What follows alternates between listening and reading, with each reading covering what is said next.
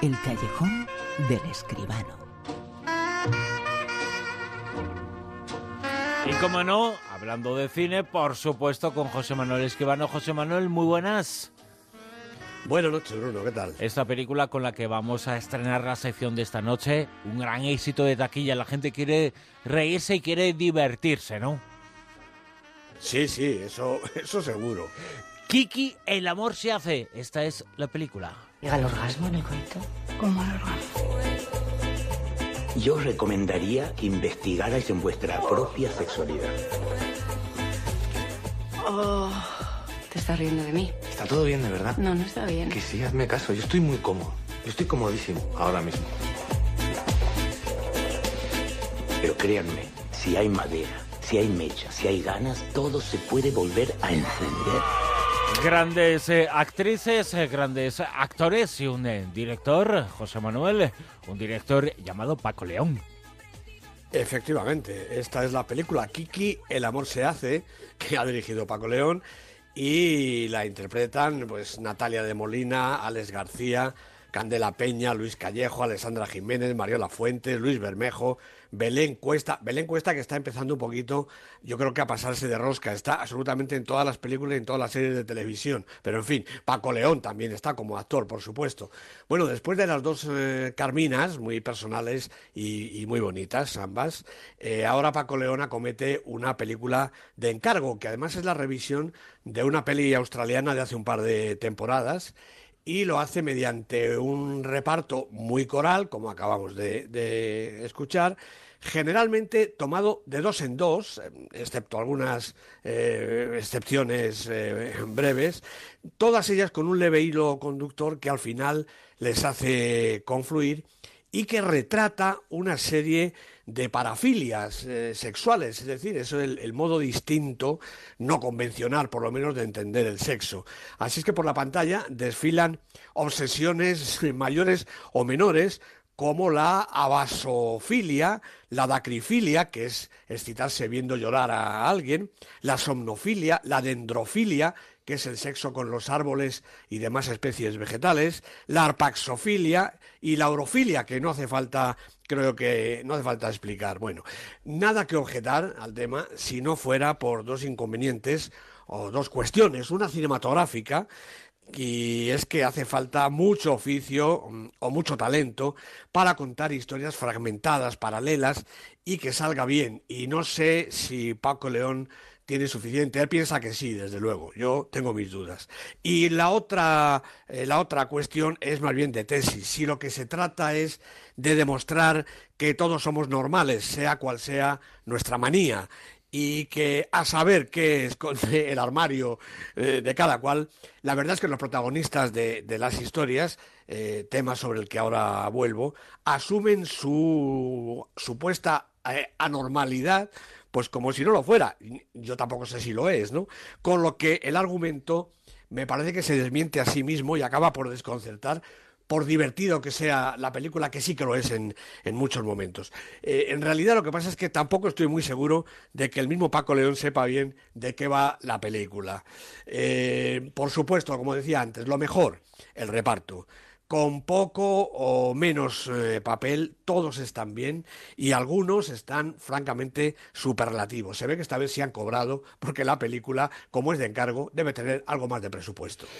Una auténtica labor social la que se hace con esta película. Algunos eh, van a descubrir que existen personas algunos eh, como se aguantan tanto y como no tienen capacidad para relacionarse con personas, bueno, pues esa filia que aparece en la película de hacer el amor con árboles, que también se puede, ¿eh?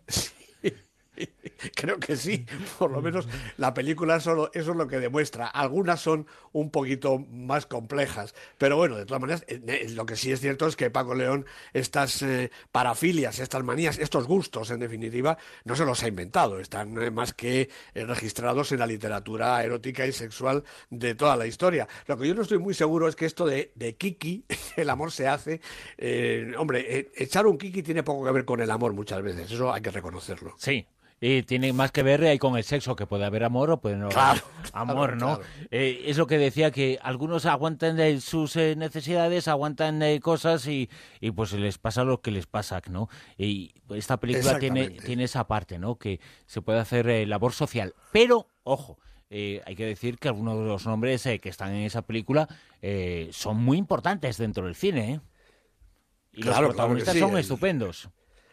Estupendo. Y además sí que es verdad que todos están bien. Hombre, la película, vamos a ver, a mí me parece que es mejor que las dos Carminas, pero que a Paco León le falta un puntito todavía, desde luego, para ser ese director que quizá necesite una historia como esta. Pero todos, él, que también interpreta, como decía antes, un papel, y todos los demás, mm, han decidido pasárselo bien con esta película, reconocer que estas eh, manías, trampas, angustias y al final de todo disfrutes del sexo le puede pasar a cualquiera y de hecho le pasan a cualquiera y han decidido, como digo, pasárselo bien y bueno, como decía antes, en broma, supongo que han cobrado, pero si no han cobrado es igual porque se lo han pasado estupendamente. Y además, eh, como digo, han hecho esa labor social. Le, le ayudan a algunas eh, personas a darse cuenta que no tienen por qué tener eh, traumas y se atreven un poquito más a, la- a las cosas, ¿no? Pero, eh, como luego. decimos, la gente quiere sonreír, quiere pasárselo bien con el eh, cine también, quiere pasárselo bien con la pantalla, quiere romper un poquito las eh, cosas y por eso ese éxito extraordinario de la película, nada más estrenarse, es una de las eh, películas de la semana. Pero hay muchas otras y las vamos a recordar en el Super 10. Que sitúa esta semana en el puesto número 10. Pues en el 10 tenemos un estreno, Altamira, la película de Hugh Hudson que cuenta el descubrimiento de las pinturas rupestres, protagonizada nada menos que por Antonio Banderas. En el 9. Mustang de Dennis Gamser Guyen, cuatro semanas en la lista, pierde un poquito de gas. Yo creo que el público no ha terminado de entender cómo es de grande esta película. En el 8. Zootrópolis, esta sin embargo sube, ha bajado, pues ahora recupera la película de Byron Howard, Rich Moore y Jared Bass, una película estupenda de animación. Siete semanas en el Super 10. 7. Pues esta, esta es Kiki, El amor se hace, la película de Paco León con todo este reparto que recitaba hace un momentito. Primera semana en el Super 10, película de la semana. 6. Repite posición esta lucha épica entre Batman y Superman, el amanecer de la justicia, dicen ellos. Zack Snyder es el responsable, Ben Affleck, Henry Cavill los protagonistas. 5.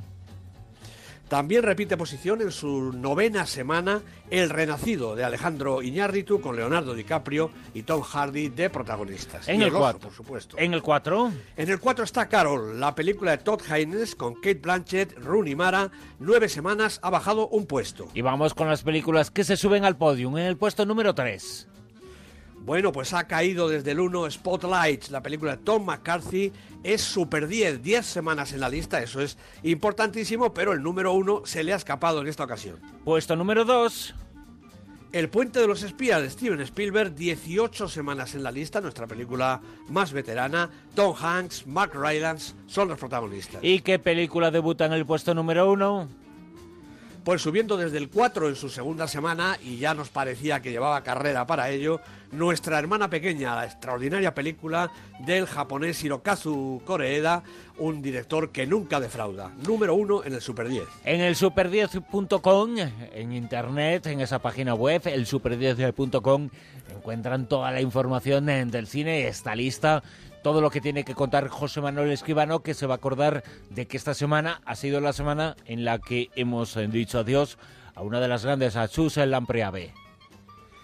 Pues la verdad es que sí, que por desgracia se nos ha ido esta semana María Jesús Lampreave, Chus Lampreave para la pantalla, una actriz eh, insustituible, Bruno. Ha llenado pues casi siete décadas del cine español. ¿eh? Debutó en el año 59, recordemos, con, estaba en El Pisito, la película de Marco Ferreri, y luego ha hecho prácticamente 90 títulos entre cine y también algo de televisión.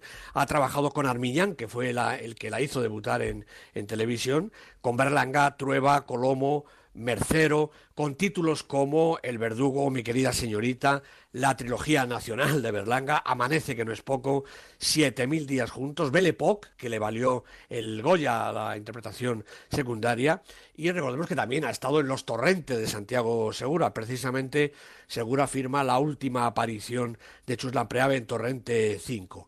Pero seguro que la mayor popularidad eh, se la ha dado su colaboración con Pedro Almodóvar, con quien ha trabajado en seis películas, Mujeres al borde de un ataque de nervios, Entre tinieblas, ¿Qué he hecho yo para merecer esto?, La flor de mi secreto, Los abrazos rotos y Volver.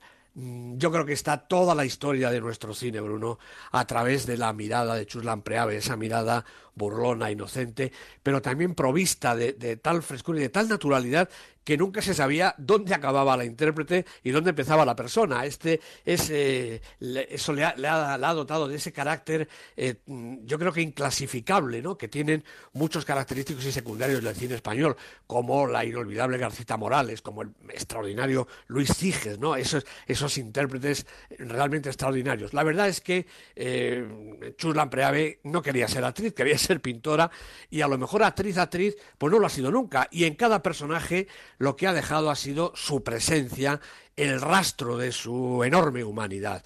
Una actriz, una figura impresionante, una pérdida realmente lamentable.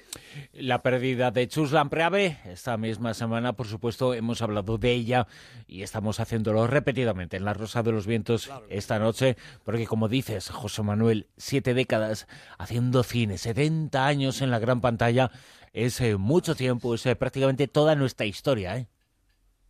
Pues por eso decía que prácticamente toda la historia del cine español, por lo menos del cine, digamos, relativamente contemporáneo, ¿no? Pues de, desde los primeros 60, ¿no? Toda esa historia, todas esas películas han tenido o han estado cerca de Chuslan Preave.